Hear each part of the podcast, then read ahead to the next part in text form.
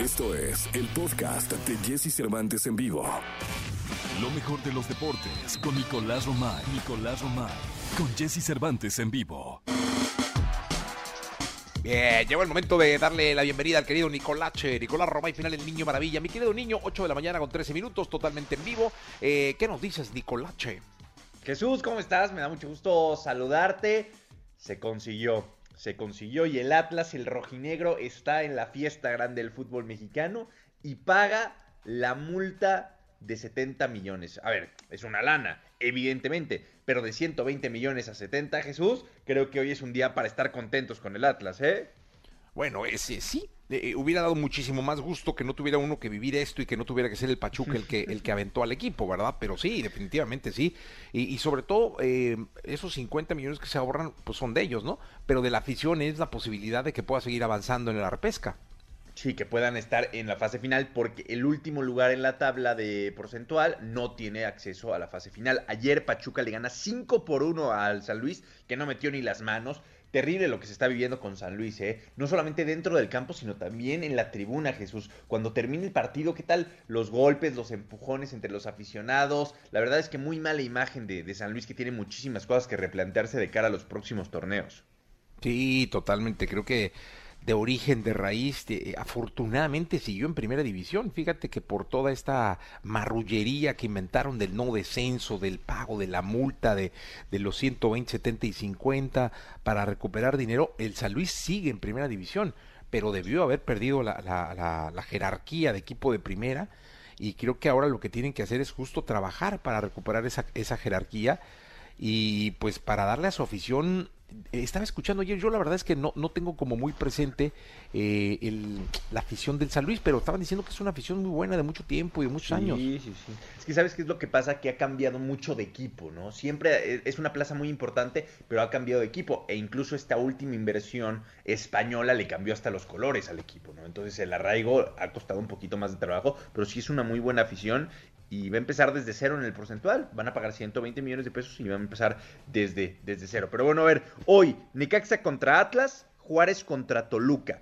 Importante para Atlas y para Toluca, ¿eh? Tienen que ganar estos, estos partidos para seguir con, con posibilidades y peleando. Después mañana, Chivas contra Tigres. Este partido es clave para los dos equipos porque no lo tienen seguro ninguno de los dos. León contra Querétaro, Cruz Azul contra Tijuana y Monterrey contra Mazatlán. Eh, todos, en todos hay algo en juego, Jesús, y eso es a lo mejor lo que podemos destacar de este torneo. Desde los que se pelean por repechaje hasta los que buscan liguilla directo, como Monterrey. Y el domingo, Santos contra Puebla y Pumas contra América. Este probablemente sí sea el partido en donde ya no se disputa nada. Pumas la tiene prácticamente imposible lo, lo, que son las cosas, ¿no, Jesús? El torneo pasado Pumas llegó a la final y este no va a calificar ni al repechaje. Ni, ni no entran ni en los 12, o sea, ya, ya, tener un equipo que tú digas es competitivo y no entrar ni en los 12 primeros está complicado. Ayer reflexionaba en torno a eso, Nicolache. O sea, esto de, de, de la repesca, de, de, ampliar a 12, es, es, es, un canto a la mediocridad en el fútbol mexicano, pero ya no llegar a los 12, ya está, es de, pensar muy bien cómo vas a seguir con el equipo, ¿no? No, bueno, a ver, estás hablando de 12 de 18, Jesús. Si no entras dentro de esos 12, es que de verdad fuiste un desastre todo el torneo. Sí, totalmente, todo un desastre. Y pues bueno, me imagino que vendrán cambios en los Pumas, ¿no? Sí, yo también creo que, que va a haber cambios. Eh, fíjate, Jesús, ¿hace cuánto no recuerdas que tres técnicos del calibre de Ricardo Ferretti, Ignacio Ambriz y Miguel Herrera estén disponibles? No, pues hace mucho tiempo. Y yo creo que dejarán de estarlo para el próximo torneo, ¿no? Pues a ver, ayer que platicábamos con Miguel Herrera en Marca Claro por MBS Radio, nos decía, 100% dirijo el próximo torneo. No, no, o sea, él, él, asegura, no sé si va a acabar dirigiendo en la escuela de su hija, pero de que dirige a alguien, dirige a alguien. Sí, no, no, yo estoy seguro que sí. Digo, Miguel Herrera es un super director técnico y me imagino que va a encontrar un buen equipo, además, me imagino.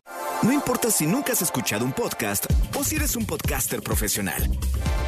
Únete a la comunidad Himalaya. Radio en vivo. Radio en vivo. Contenidos originales y experiencias diseñadas solo para ti. Solo para ti. Solo para ti. Himalaya. Descarga gratis la app. Sí, yo, yo creo que con Tigres está muy cerca de Jesús. Sí, yo también creo que con Tigres va a estar muy cerca de dirigirlo. Bucetich no ha renovado con la Chiva. ¿No? Pero depende mucho de lo que pase en esta fase final. O sea, si Chivas por ahí, como quiera la cosa, se mete a semifinales, van a renovar a Bucetich. Pues sí, pues ese es tiempo el que le falta a Bucetich, mi querido Nicolache. Sí, sí, eh, eh, todavía la historia está por escribirse, es un torneo, coincido contigo, muy mediocre y que le da oportunidad a los que a lo mejor durante todo el torneo no hicieron lo que tenían que hacer. Pues ya está, mi querido Nicolás, te escuchamos en la segunda, ¿te parece?